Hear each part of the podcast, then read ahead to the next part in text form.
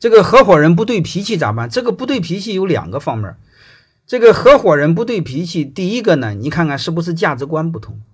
如果价值观不同，这事儿就不能合作，这是能上火。能理解这意思吧？你比如你作为合伙人想看未来，他作为合伙人坑蒙拐骗要现在，这种人肯定不可以。